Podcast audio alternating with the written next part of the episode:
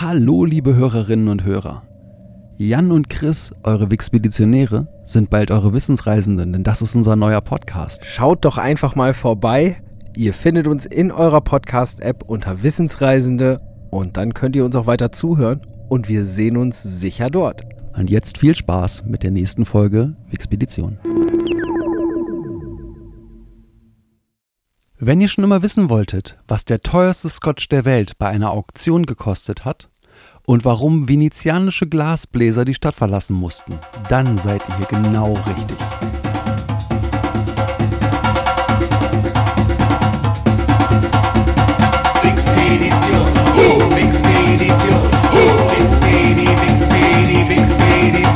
Ah,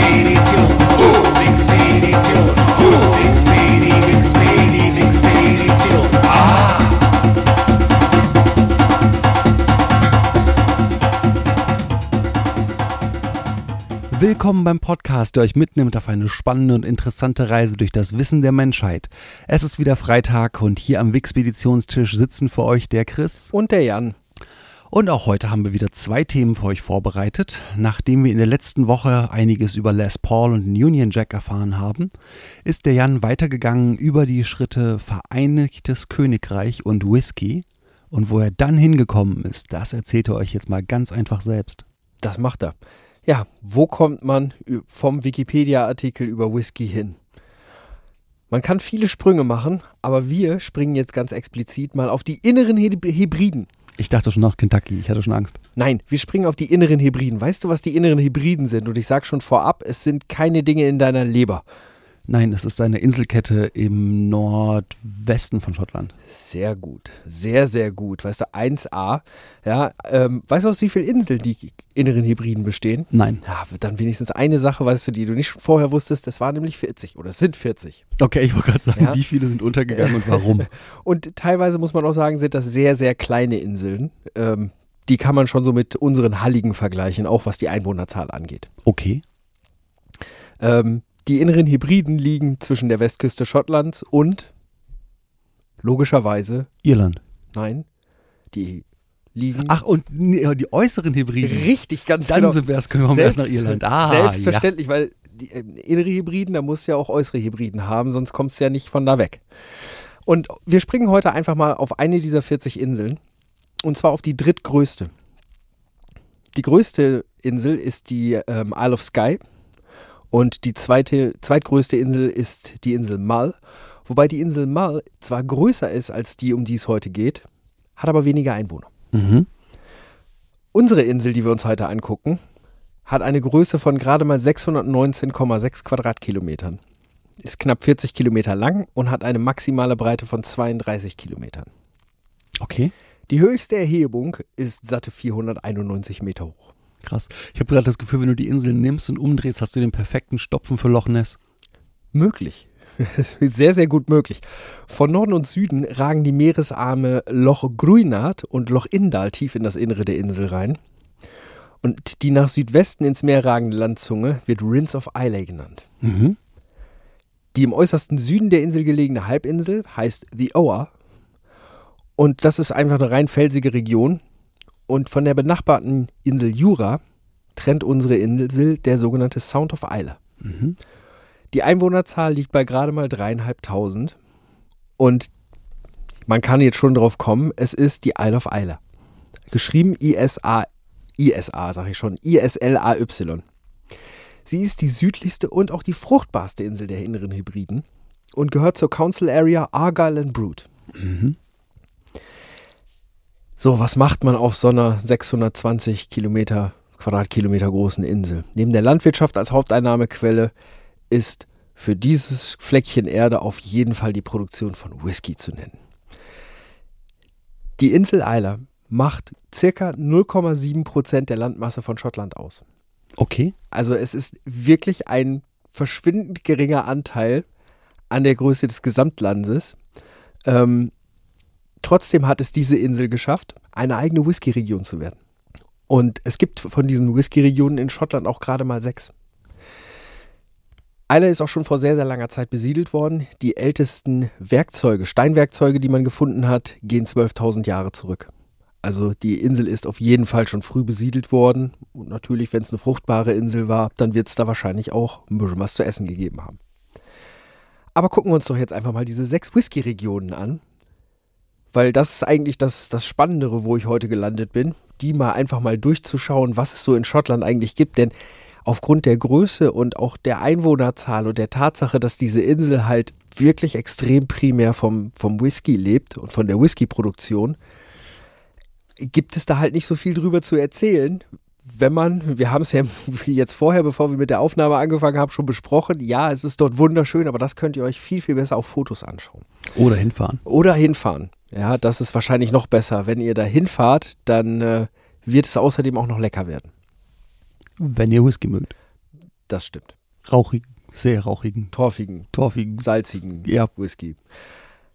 Aber gucken wir uns diese sechs Whisky-Regionen doch mal nach der Anzahl der aktiven Brennereien an. Die größte Whisky-Region ist die Region Speyside. Die Region Speyside befindet sich im Nordosten des Landes. Also wenn ihr euch Schottland vorstellt, es gibt ja im Endeffekt wie in Deutschland so eine Art Zunge, die noch weiter nach Norden reicht. Und dann gibt es noch den Osten Schottlands und an diesem östlicheren Teil im Norden, da liegt die Region Speyside. Unter der Region wird das Gebiet entlang des Flusses Spey im Verwaltungsbezirk Moray verstanden. Die Region Speyside ist die angestammte Heimat der Whisky-Produktion in Schottland. Bekannte Sorten, die dort herkommen, sind zum Beispiel The Glenlivet, The Macallan, Glenfiddich, Glenrothes und Glenfarclas. Also die Glens sind da ziemlich am Start. Die Whisky-Zentren in der Region Speyside sind Rothes und Dufftown. Da wird am meisten gebrannt. In der Region befinden sich mit 55 aktiven Brennereien knapp die Hälfte der schottischen produzierenden Brennereien. Trotz der Tatsache, dass auch das eigentlich keine so große Region ist, flächentechnisch gesehen. Speyside Whiskys werden vor allem als rund und fein beschrieben und in der Regel sind die wenig bis gar nicht getorft und auch nicht sehr rauchig. Eine Anzahl der besten Malts aus dieser Region wird ausschließlich für Blends verwendet. Malts wie Mortlach, Glen Elgin, Strathmill, Glen Grant und Ben Rhines sind als Brennereiabfüllungen tendenziell eher selten. Die sind dann aber in allen möglichen Blends drin. Für euch da draußen die Erklärung. Die Malts, das ist wirklich das, was aus dem Fass kommt, ähm, was, wo dann ein Jahrgang oder zumindest nur Brände aus dieser Brennerei vermischt werden können. Ein Blend ist, wenn ich verschiedene Scotches nehme, also verschiedene Malts auch aus verschiedenen Brennereien, die zu einem Meister gebe, was seine Geschmacksnerven angeht, und die dann von ihm so vermischen lasse, dass ein tolles Produkt am Ende rauskommt. Lasst es euch sagen, wir haben das bei Whisky Tastings schon probiert. Am Ende einfach mal zu sagen, wir schütten jetzt mal sowas zusammen, äh, was auch noch übrig geblieben war, äh, da ist nie was Gutes bei rausgekommen. Das war fürchterlich. Jedes Mal. Ja, wobei ich mich da frage, ob das nicht auch einfach damit zu tun hat, dass wir ja tendenziell eher kräftigere, rauchigere und torfigere Whiskys trinken, die halt alle Charakter haben. Und wenn man sich so überlegt, so die guten Blends, wenn ich jetzt an, was weiß ich, so ein Standard wie ein Chivas Regal denke, Ja. da ist ja auch Eiler mit drin, aber das ist dann so der letzte Tropfen, den du oben drauf legst, um ein bisschen Charakter reinzupacken. Aber Mhm. du brauchst erstmal die ganzen Space Sides und meinetwegen auch irgendwelche süßen Lowlands, ähm, die relativ wenig Charakter haben, um erstmal einen, einen runden Körper zu erzeugen. Und das dürfte bei uns nicht funktioniert haben. Ja, auch bei so einem, das ist ja auch die, die unglaubliche Kunst dieser Master Blender. Gerade was das Thema Blends angeht, die du standardmäßig im Laden kaufen kannst. Das ist ein Naturprodukt, das nie komplett gleich ist. Aber sie schaffen es über Jahre hinweg, über Jahrzehnte hinweg, trotzdem jedes Jahr aus dem, was ihnen zur Verfügung steht, irgendwo einen eigenen Geschmack rauszuholen, sodass du diesen Whisky unter anderem erkennst. Das ist eigentlich eine wahnsinnige Kunst, weil das sind ja wirklich kleinste Geschmacksnuancen und der muss das ja auch so gut können, dass es halt auch so funktioniert, dass du das dann in großen Massen herstellen kannst. Gerade, ganz genau, weil es werden ja wesentlich mehr Blends abgefüllt als Single Malts. Und auch wesentlich mehr Blends verkauft. Ja. Sowohl in Schottland als auch in Summe weltweit. Richtig. Gehen wir mal weiter in die Highlands. In den Highlands gibt es 27 aktive Brennereien. Die Region Highlands erstreckt sich nördlich der geologischen Trennlinie zwischen Stonehaven und Dumbarton. Highland Whiskys sind meist kräftiger und sie sind ziemlich vielfältig. Aus dem Grund werden die Highlands auch nicht häufig als eine komplette Region wahrgenommen, sondern vielmehr als vier kleine, ausgeprägte Gebiete innerhalb einer Region. Und das ist ganz einfach gemacht. Es gibt die Central, Northern, Western und Eastern Highlands. Die Malts der nördlichen Highlands sind eher die kräftigeren. Es sind delikate Whiskys mit komplexen Aromen und die sind meist auch ziemlich herb im Abgang und auch ein bisschen würzig und sind salzig. Das liegt an der Meernähe. Fast alle Brennereien in den nördlichen Highlands liegen nämlich an der Küste. Und es gibt in den Highlands eine Destillerie im Ort Brora, deren Whisky ist halt als Brora bekannt. Die hat gar keinen richtigen eigenen Namen. Und ähm, der wird als sehr anspruchsvoller und komplexer Whisky angesehen. Das könnte aber auch einfach nur daran liegen, dass es nur wirklich extrem selten Brennereiabfüllungen gibt, weil das der Malt ist, der der Hauptbestandteil von Johnny Walker ist. Jetzt kommen wir zur drittgrößten Region und jetzt kommen wir schon zu unseren 0,7 Prozent der Landmasse, denn mit neun Brennereien aktiven ist die Insel Islay zusammen mit den Lowlands und den anderen Inseln, die auch haben auch jeweils neun, auf Platz 3. Whisky von der Insel Islay, wie wir es eben schon gesagt haben, sind besonders kräftig, besonders stark, torfig, rauchig. Und gerade auch das, der Torfrauch ist ein total typisches Kennzeichen von den, von den meisten Islay Malts. Diese Region stellt, das habe ich als Satz gelesen und fand es richtig schön, die Region stellt die wohl wichtigsten 200 Quadratmeilen in der Whisky-Welt dar. Der Ruhm kommt von gerade mal neun Brennereien, die derzeit in Produktion sind und den ausgedehnten Torvorkommen auf der Insel.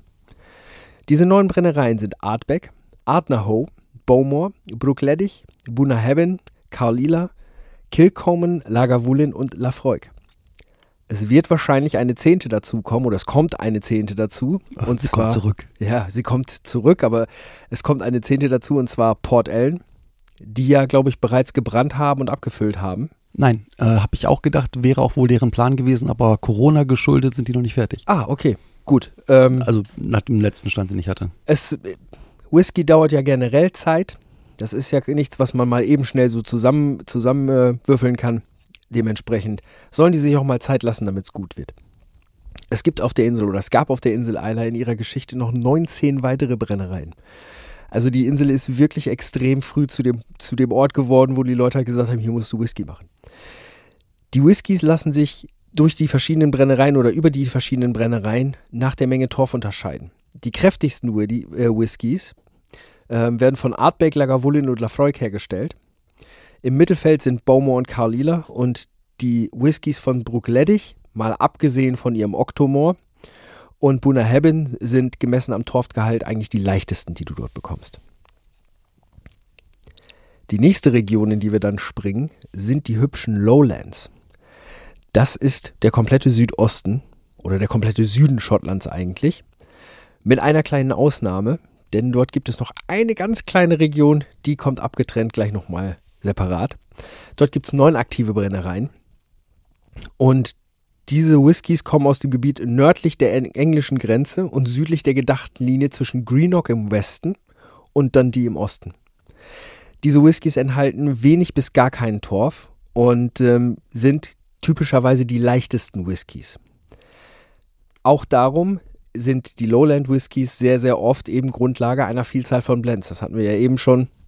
Du hast eben das Standard oder du hast das Produkt, was erstmal die Grundlage schafft, damit du danach mit was stärkerem vielleicht Charakter reintust. Noch befinden sich die größten Whisky-Produzenten in den Lowlands. Zu den größten gehören die Brennereien Cameron Bridge, North British und Strathclyde. Die brennen ausschließlich Grain Whisky für Blends. Das heißt, die sind auch darum als Marke nicht bekannt. Typisch ist halt der relativ milde Charakter und das Herstellungsverfahren der Dreifachdestillation. Das ist nämlich aus den Lowlands gekommen. Die steigende Beliebtheit und die Marktmacht der Highland- und Speyside-Brennereien bewirkten irgendwann eine sinkende Beliebtheit der Lowland-Produzenten und die kleinste der verbleibenden Lowland-Destillerien ist in Bladnoch und das ist auch die südlichste aller schottischen Maltdestillerien. Dann springen wir jetzt nochmal kurz auf die Inseln. Hat du das gerade noch eine kleine Region angekündigt? Ja, aber wir gehen ja nach der Anzahl der Brennereien. Oh, oh, und dadurch, dass, sie, ah. dadurch, dass wir nach der Anzahl der Brennereien, musst du dir auf diese kleine Region, müssen wir jetzt dann doch noch ein bisschen warten. Wir kommen nämlich jetzt als vorletztes nochmal auf die Inseln. Alles klar. Das sind nämlich alle Inseln außer Eiler. Da hat es keine andere dazu geschafft, irgendwie eine eigene Whisky-Region zu werden. Das hat halt genau diese eine kleine Insel geschafft. Die Region besteht aus den sechs Inseln bzw. Inselgruppen Orkney, Skye, Mull, Jura, Arran und Lewis. Die haben auch keinen einheitlichen Charakter, so wie die Isle Whiskys ja einen einheitlichen Charakter haben. Nur sie sind alle leicht salzig, eben aufgrund der Meernähe. Es gibt auch verschiedene Destillerien, das einfach mal zum Thema Salzgeschmack im Whisky, deren Lagerhäuser so gebaut sind, dass sie immer wieder während der Lagerzeit überflutet werden. Dass also wirklich diese Whiskyfässer in Salzwasser stehen. Die Inselgruppe Orkney ist der einzige Teil Schottlands mit durchgängiger 500-jähriger Autonomie. Das sind 70 kleinere Inseln, also manchmal auch schon wirklich fast keine Inseln mehr, sondern so Felsblöcke im Meer. Und die liegen nördlich der Küste von Schottland. Dort finden wir den nördlichsten Whisky-Außenposten der Welt. Und zwei Brennereien, die konkurrieren darum, die nördlichste Brennerei zu sein, nämlich Highland Park und Scapa. Aber mit etwa 300 Metern nördlicher trifft das auf Highland Park zu. Die sind knapp 300 Meter weiter im Norden als Scapa und dementsprechend die nördlichste ähm, Brennerei. Bei Blind Tastings wird Whisky von Highland Park übrigens oftmals mit sehr, sehr hohen Noten betracht, äh, bedacht und wird als sehr, sehr ausgewogen bezeichnet. Die Insel Skye, da gibt es nur eine einzige Brennerei. Und zwar die Brennerei Talisker. Die stellt einen ziemlich starken aromatischen Whisky mit leichten Rauchnoten und einer ziemlich deutlichen Salznote her. Und die Destillerie wurde schon 1831 gebaut und nach dem Talisker-Haus benannt. Und das war traditionell der Sitz des ältesten Sohnes des MacLeod-Clans. Das heißt, wie wir jetzt alle wissen, der Highlander hat Talisker getrunken. Das heißt, das muss gut sein, davon wird man nämlich unsterblich. Ja, also ich würde sagen, Conor MacLeod hatte halt als Hausmarke Talisker. Die Insel Jura, die liegt zwischen Eile und dem schottischen Festland, ist nur 367 Quadratmeter groß und da wohnen satte 180 Einwohner. Das Dorf Crackhouse an der Ostküste ist die Heimat der Brennerei, des einzigen Inselhotels, eines kleinen Ladens und der einzigen Kirche. Also da gibt es wirklich nicht viel. Und man kann es kaum glauben, aber die Brennerei ist der größte Arbeitgeber auf der Insel. Selbstverständlich. Mal, hatte ich ja vorhin schon gesagt, ist die zweitgrößte Insel der inneren Hebriden. Die Inselhauptstadt Tobermory beheimatet auch da die Brennerei mit dem gleichen Namen. Neben Springbank produziert Tobermory ebenfalls mehrere Whisky-Marken, wie zum Beispiel Le Dyke. Die Insel Arran hat auch schon eine sehr, sehr lange Tradition im Brennen. Denn zusätzlich zu den vielen illegalen Brennereien auf der Insel gab es schon mal drei zugelassene Brennereien. Die letzte wurde jedoch 1835 geschlossen und nach 150 Jahren wurde die örtliche Whisky-Industrie auf Arran wiedergeboren und dort eröffnete dann die Arran Brennerei im Jahr 1995. Ich habe auch schon einen Arran getrunken. Mhm, ich auch.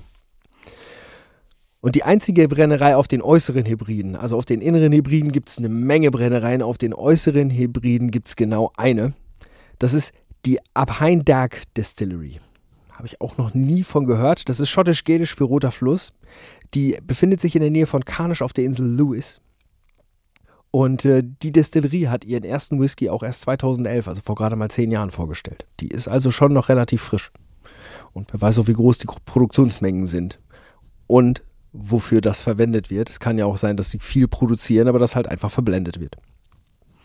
Und jetzt kommen wir als letztes in diese kleine, kleine Region, die von den Lowlands noch abzutrennen ist. Und zwar, das ist die Region mit den klein, mit den kleinsten, mit den wenigsten Brennereien. Das sind nämlich nur drei und die nennt sich Campbelltown. Campbelltown ist eine Kleinstadt am Ende der Halbinsel Kintyre. Mhm. In der Mitte des 19. Jahrhunderts war sie das Zentrum der Whiskyherstellung. In der Hochphase hatte diese einzelne Stadt 34 Brennereien. Und darum bezeichnet sie sich auch selber als Whisky-Hauptstadt der Welt. Heute gibt es da halt nur noch drei Brennereien in Campbelltown. Und das sind Glen Scotia, Springbank und Glen Gyle. Und je nachdem, was ihr jetzt so an Geschmäckern mögt, falls ihr auf Whisky steht, habt ihr jetzt mal einen kleinen Rundumblick über Schottland bekommen. Ja, was, was es so wo an Destillerien gibt und was für die verschiedenen Regionen vielleicht ein Geschmack typisch ist. Und habt dann eine Idee davon, was ihr euch das nächste Mal im Supermarkt vielleicht mal mitnehmt, um es zu probieren.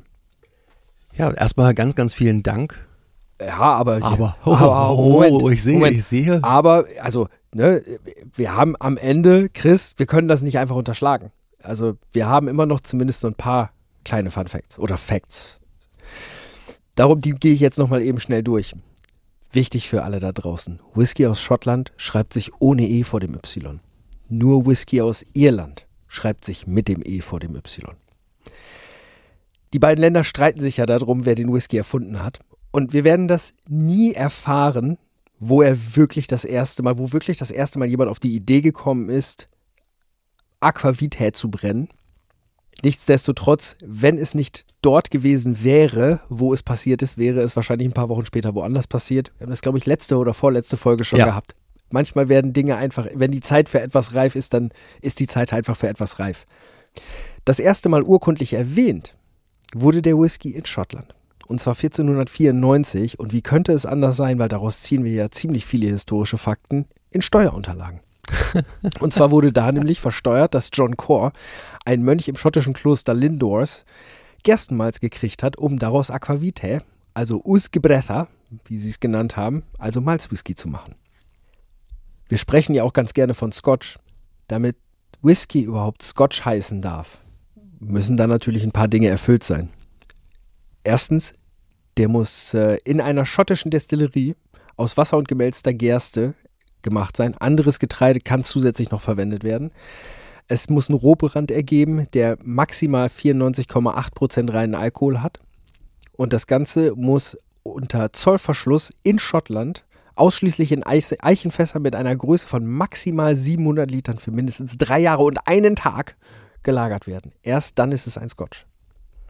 Weißt du, wie viele Fässer Scotch gerade jetzt so in diesem Moment so in Schottland rumliegen und reifen? Nein, ich habe nicht den blassesten Schimmer. Es muss eine enorme Menge sein. Es wird geschätzt, äh, es werden so circa 20 Millionen Fässer geschätzt. Aber wir haben ja eben schon gehört, Fässer mit maximal 700 Liter. Wir reden hier nicht von 5 Liter Fässern, von denen die 20 Millionen Mhm. haben, sondern die haben sehr große Fässer und davon 20 Millionen. Umgerechnet auf die Bevölkerung sind das knapp vier Fässer pro Mann.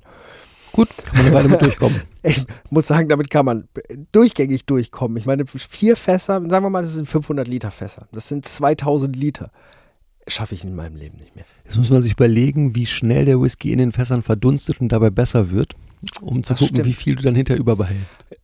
schöne Überleitung zu auch einem weiteren Fakt. Ähm, bei der Whisky-Produktion oder bei der Whisky-Lagerung wird im Normalfall gerechnet, dass circa 2% dessen, was du ins Fass gepackt hast, am Ende des Jahres einfach weg ist. Mhm. Und zwar jedes Jahr. Das heißt, sehr alter Whisky. Da ist auch sehr, sehr viel als Angel Share, wie es so schön heißt, als Anteil für die Engel in den Himmel gegangen. 2015 wurde ein kristallner 6-Liter-Dekanter Macallan Imperiale M bei einer Auktion in Hongkong verkauft. Der Preis lag bei 628.205 US-Dollar. Und das war nicht der teuerste Scotch, der jemals bei einer Auktion über den Tisch gegangen ist. Weil 2018 wurde eine Flasche Macallan Valerio Adami von 1926 mit, mit einer Fasszeit von 60 Jahren für stattliche 848.000 Pfund bei einer Auktion in Edinburgh verkauft. Okay. Und das ist auch der teuerste Whisky der Welt, über den du eingangs die Frage gestellt hast. Hm, Spannend. Ich muss sagen, für eine knappe, für, für eine Flasche Scotch, eine, etwas weniger als eine Million Pfund ist schon eine echte Ansage. Auf jeden Fall. Ja, und äh, mit diesen hochpreisigen Whiskys, aber lasst es euch gesagt sein, man kann einen schönen Whisky auch für fürchterlich viel weniger Geld haben. Gehen wir erstmal aus der Welt des Whiskys weg und äh, springen einfach mal weiter rüber zum Chris, denn der ist über die Links des Unternehmens Void und Venedig weiter zu seinem jetzt noch kommenden Thema gekommen. Dann werde ich jetzt auf jeden Fall einfach als allererstes mal sagen, danke für den, für den Vortrag, wie ich vorhin schon angesetzt habe. Das möchte ich dann trotzdem nicht in den Tisch fallen Ich lassen. hätte fast vergessen, die Frage vom Eingang zu beantworten. Das wäre wirklich peinlich gewesen. Das, überleg mal, was das, das geht. Ne? Wär, Die Implikationen, wär, oh mein äh, Gott. äh, Das wäre nicht okay gewesen. Ja, ähm, Void und Venedig. Void, hast du schon gesagt, das Unternehmen, das sind nicht die, die den Void-Kampftest herstellen, sondern das sind äh, die, die eher mit dem Void-Schneiderantrieb zu tun haben, aber das wäre eine ganz andere Expedition. ähm, oder etwas, wo ihr mal selber eurer Neugier nachgehen könnt. Das ist sehr faszinierend, der Volt-Schneider-Antrieb. Nichtsdestotrotz hat das nichts mit dem zu tun, Ich wo wir das jetzt gerade hingehen. echt gemerkt mit dem Volt-Schneider-Antrieb. Ich muss sagen, ja, das klingt wirklich interessant. Mir sagt es nämlich nichts. Danke für den Tipp. Ja, solltest du dir auf jeden Fall ansehen. Es geht um was ganz anderes. Es geht um etwas, das eigentlich sogar nur vorgibt, etwas zu sein. Es geht um ein Glas. Und zwar um das Glas à la Façon de Venise. Das ist ein Begriff, den wahrscheinlich die allermeisten noch nie gehört haben. Ich gehöre dazu. Ja. Und warum das so ist, das wird sich gleich aus meinem Vortrag wahrscheinlich auch einfach ergeben. Beginnen wir mal mit der venezianischen Glasherstellung. Die ist seit dem Mittelalter bekannt. Und die Venezier bekamen wiederum ihre Kenntnisse über das Glasmachen vermutlich aus dem Byzantinischen Reich. Denn Glas machten die Menschen schon sehr, sehr lange. Ähm, auch wenn die Handwerker, die sogenannten äh, Fiolari, hochgeschätzt waren, mussten Fiolari, das waren die Glasmacher. das waren die Glasmacher in Venedig, ja. Ähm, mussten sie doch recht schnell die Stadt verlassen. Das hatte ich auch schon in der Eingangsfrage vorhin erwähnt. Und ähm, du wirst wahrscheinlich drauf kommen, warum die aus der Stadt raus mussten. nee, warum? Weil im Mittelalter Städte zu hohem Prozentsatz Aus aus, Holz Holz waren. waren. Und gerade Venedig nicht nur aus Holz ist, sondern auf Holz steht. Venedig kann man mit so einem Brand vollständig vernichten. Dementsprechend sollte man ein Gewerbe, das ständig mit sehr, sehr heiß brennenden Öfen arbeitet, vielleicht nicht in der Innenstadt behalten. Das klingt, muss ich sagen, relativ schlau. So, und dementsprechend aus Brandschutzgründen wurden sie auf eine Insel verfrachtet. Das ist eine kleine vorgelagerte Insel vor Venedig, in der Lagune von Venedig. Das haben Und die Briten damals bei Australien auch gesagt. Ne? Wegen der Brandgefahr bringen wir da. Die sind brandgefährlich, die müssen auf die Insel. Ähm, in diesem Falle ist es eine Insel, deren Name heutzutage untrennbar mit Glas verbunden ist. Ja, nämlich der Name Murano. Ab der ersten Hälfte des 16. Jahrhunderts wurde Venedig international für das auf Murano gefertigte Cristallo bekannt. Ja, und schon allein die Kunst, ein farbloses und dünnwandiges Glas herzustellen, war in dieser Zeit absolut unübertroffen. Das konnten die dort, die haben es einfach rausgefunden, wie es funktioniert und das war etwas, das überall ähm, einfach ange hoch angesehen war.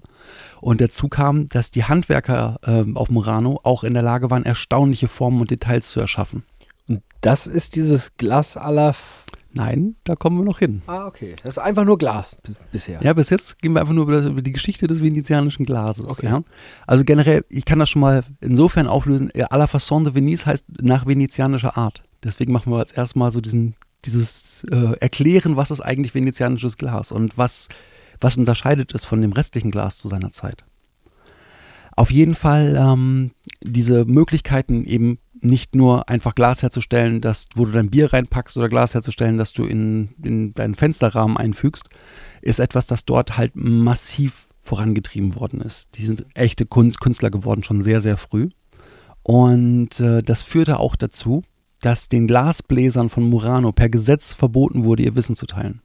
Also außer mit natürlich äh, ihren, ihren ähm, direkten Lehrlingen, die sie dort unterrichteten, die aber auch dann auf Murano bleiben mussten.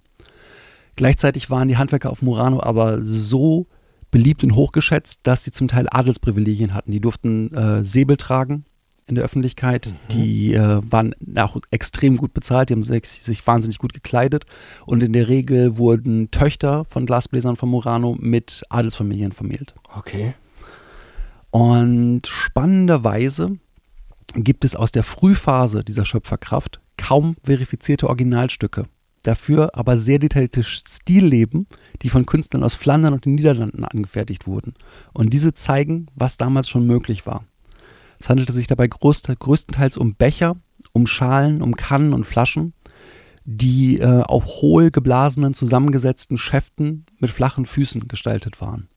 Diese Schäfte wurden in der Folgezeit immer ausgeklügelter und ein echtes Markenzeichen für Murano-Glas. Denn äh, dort wurden zum Beispiel Flügel angefügt, später fantasievolle Ornamente und Dekorationen angesetzt und äh, auch schon recht früh tauchen Schäfte aus, äh, auf, die halt als Tiere gestaltet sind. Und nicht nur die Schäfte dieser Gefäße zeigen diese überragende Kunstfertigkeit, sondern auch die Wandungen der Gläser selber. Denn wir haben zum einen ein unglaublich klares, dünnes Glas. Das war schon eine hohe Komplikation. Die haben aber noch äh, echte Kunstwerke dabei rausgebracht. Zum Beispiel haben sie das Eisglas erfunden. Das Eisglas ist ein Effekt, bei dem das Glas so aussieht, als ob es mit Eisblumen überzogen wäre. Und diesen Effekt kann man dadurch erzielen, dass man das Glas im eiskalten Wasser abschreckt. dann bricht es. Und äh, sie haben eine Methode gefunden, wie sie zwei Glasblasen ineinander blasen, um somit nur die äußere Glasblase dann brechen zu lassen, das später wieder zuzuschmelzen, sodass der Effekt da bleibt, aber beide Oberflächen komplett glatt sind. Okay. Ja. Wow. Und ähm, genauso haben sie ähm, ein Verfahren entwickelt, wo man das Glas über Glasstaub oder kleine Glassplitter rollt, wenn man, wenn man die Blase ausgeblasen hat, um später dann halt eben Muster da drin zu haben und Farben da drin zu haben. Dazu ist etwas, wofür Murano schon in dieser Zeit bekannt ist, das Fadenglas oder das Netzglas. Auf Italienisch sind das die Latticino, die Vetro a Filigrano und die Reticella. Reticella-Glas gibt es bis heute, ist immer noch super äh, beliebt und immer noch sehr teuer. Dabei werden erst Milchglasfäden hergestellt. Und diese Milchglasfäden werden dann ähm, nebeneinander ausgelegt die müssen alle die gleiche Größe haben. Dann nimmst du deine Glasblase, also du bläst ein Stück Glas halt auf zu einer Blase und dann rollst du die Glasblase über diese Stäbchen, sodass sie gleichmäßig außen an der Blase sitzen und dann schmilzt du das Ganze wieder ein. Dadurch bekommst du ein absolut gleichmäßiges, immer einmal Milchglas, einmal klar Muster. Mhm. Und wenn du dann anfängst, die, Glas, die Blase zu verdrehen, bekommst du halt äh, erstmal Linien, die dann, die dann schräg sind, diagonal sind. Wenn du zwei davon übereinander bläst, bekommst du ein Netz. Mhm. Ja, wahnsinnig aufwendig und vor allen Dingen etwas, das, das, das musst du ein Jahrzehnt machen, bevor das richtig gut wird. Und die waren halt in der Lage, sowas mit perfekter Symmetrie zu machen. Das sieht aus, als ob das ein Rechner ausgespuckt hätte. Ähm, was die einfach erarbeitet haben durch ihre Technik und durch ihre Handwerkskunst. Wow. Ähm, diese Techniken wiederum, das, das gibt es im Ansatz auch schon aus der Antike. Das heißt, das ist etwas, wo Glasbläser schon recht früh drauf gekommen sind, aber in Murano wurde das halt perfektioniert und wirklich zu einer hohen Kunstform ausgeweitet. Jetzt wissen wir so ungefähr, was die Venezianer in Sachen Glas so drauf hatten. Was ist jetzt aber dieses Glas à la Façon de Venise? Es ist ein Renaissance-Glas im venezianischen Stil, das im 16. und 17. Jahrhundert nördlich der Alpen hergestellt wurde. Aha. Ja, wir sind ja also im Reich der Plagiate im Endeffekt. Ja. Aha. Ähm, wir haben ja vorher schon gehört, dass das Problem war, dass die in Murano tätigen Handwerker ihr Wissen nicht weitergeben durften. Und nicht gehen durften. Und nicht gehen durften. Dementsprechend war es halt wirklich eine Frage von, wie kriegen die das hin? Und äh, da gehen wir jetzt ein bisschen mit durch, wie die da, da, da dran gekommen sind an das Wissen und warum die das plötzlich auch herstellen konnten. Gleichzeitig auch Renaissance-Glas. Im Endeffekt wird der Übergang vom Mittelalter in die Renaissance an Murano festgemacht. Das ist wirklich ein, okay. ein, Moment, wo dort die Kunst eine gewisse, eine gewisse ähm, Reife und, und, und, einen gewissen Fortschritt entwickelt hat, wo dann halt der, der Beginn der Renaissance gezählt wird. Wow. Ähm, dieser Begriff Glace à la Façon de Venise wird ähm, generell für alles Hohlglas nicht venezianischem Ursprungs, das den in Venedig, genauer gesagt im Murano beheimateten Stil nachahmt, bezeichnet. In seltenen Fällen ist auch klares Flachglas gemeint, denn zu dieser Zeit war es absolut nicht selbstverständlich, dass Glas glasklar und durchsichtig war. Entfärbte Gläser waren zu dieser Zeit häufig sogar generell gleichbedeutend mit Glas der venezianischen Art, im Gegensatz zu nicht entfärbten, grünlichen, gemeinen Waldglas, das in Hütten der nördlichen Alpen beheimisch war. Denn das war der große Unterschied. Bis dahin war im Grunde alles, was nördlich der Alpen war an Glas, immer grünstichig. Entweder richtig grün von vornherein oder stark grünstichig. Im 14. Jahrhundert breitete sich der Ruhm venezianischen Glases aus. Es wurde nach Flandern, nach Österreich, nach Frankreich, nach England sehr viel exportiert. Und schon 1282 waren deutsche Hausierer qui portant vitra ad dorsum mit venezianischem Glas unterwegs, also sprich von Tür zu Tür, Haustürgeschäfte. Und von 1364 äh, bis 1387 gibt es verschiedene Listen, wo man sieht, dass tatsächlich auch deutsche Glasimporteure mit diesem gefragten Glas regelmäßig handelten. Okay, wow. Das Glas wird dann so schnell beliebt, dass es auch in der damaligen Popkultur ankommt. Denn es gibt tatsächlich sogar Aufzeichnungen über eine sogenannte Predigt von den Glasmachern. Da habe ich einen kleinen äh, Ausschnitt mitgebracht hier aus der Predigt des Pfarrers Johann Mathesius. Der sagt, von danne heut des Venedig Glas in aller Welt beschrien ist. Denn do macht die schönsten Trinkgeschirr, die klärigsten Fensterscheiben, die hellesten Brillegläser.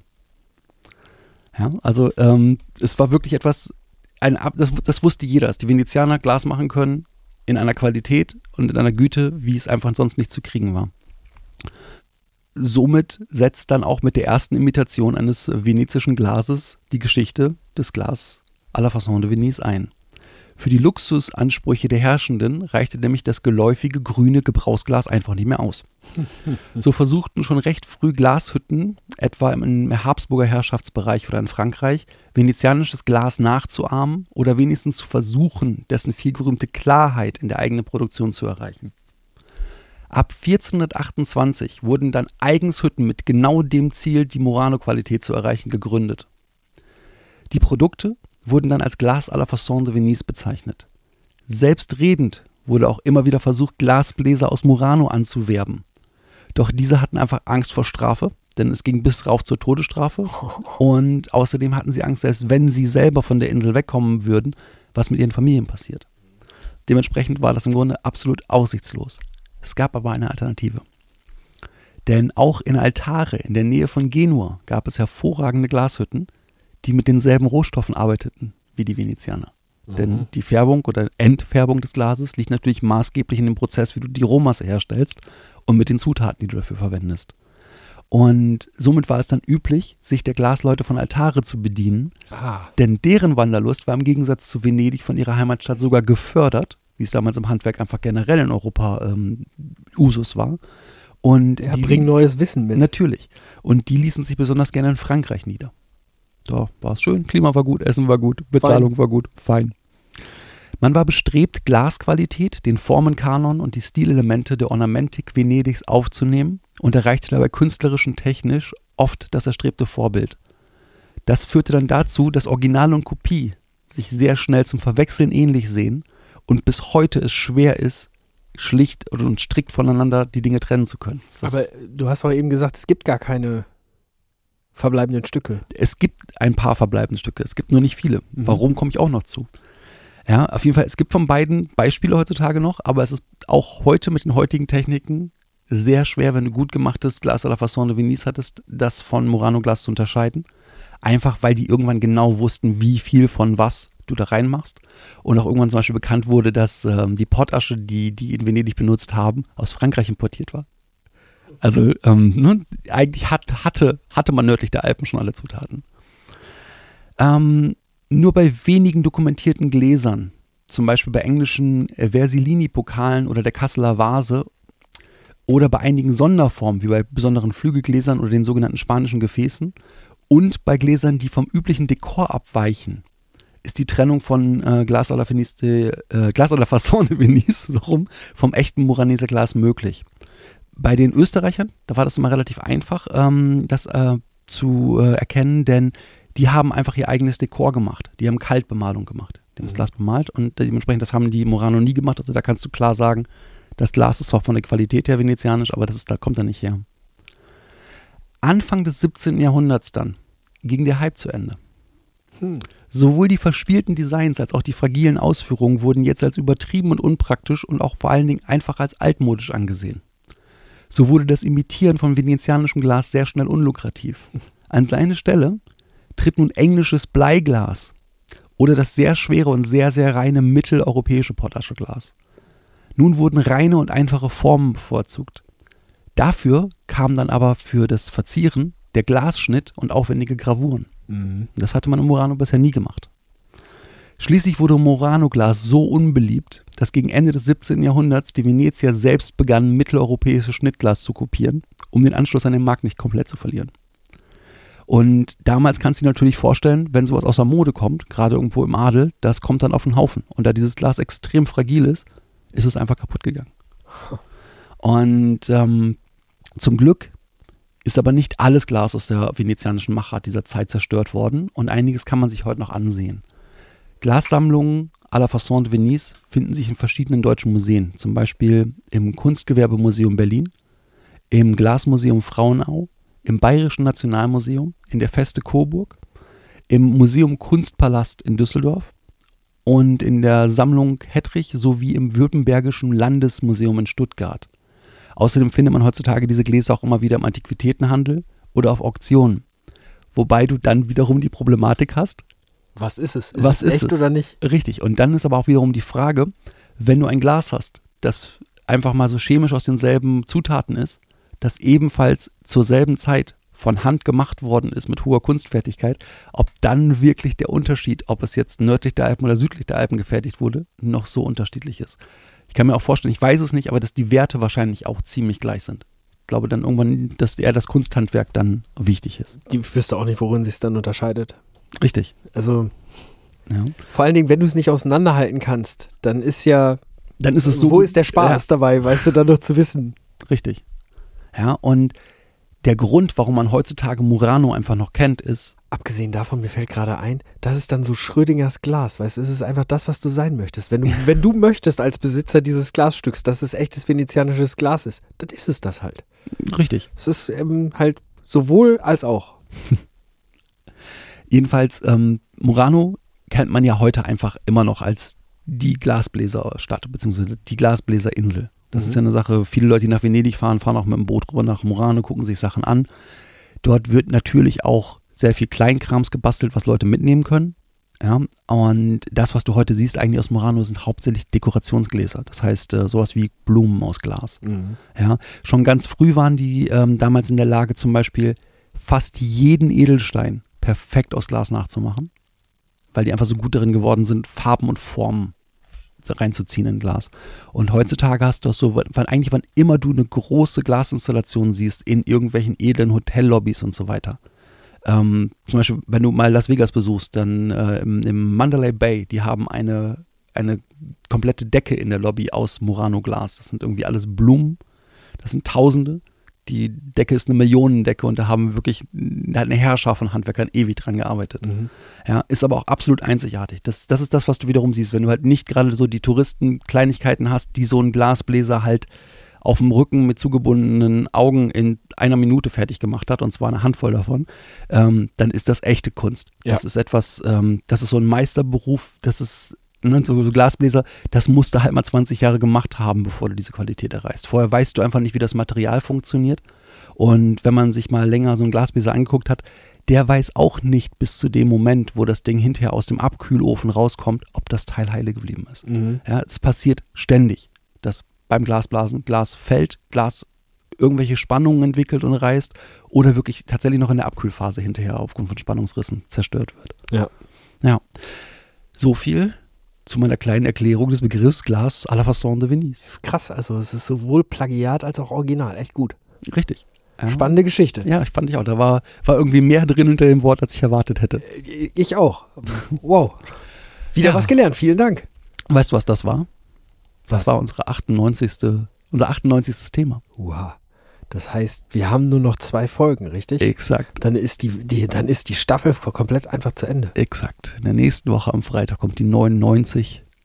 Und das ist dann wieder ein Thema von Jan. Und wo er da hinkommt, das werden wir in der nächsten Woche erfahren. Wie er dahin gekommen ist, kann ich euch jetzt schon verraten. Nämlich über die Links Brömserburg und 30-jähriger Krieg.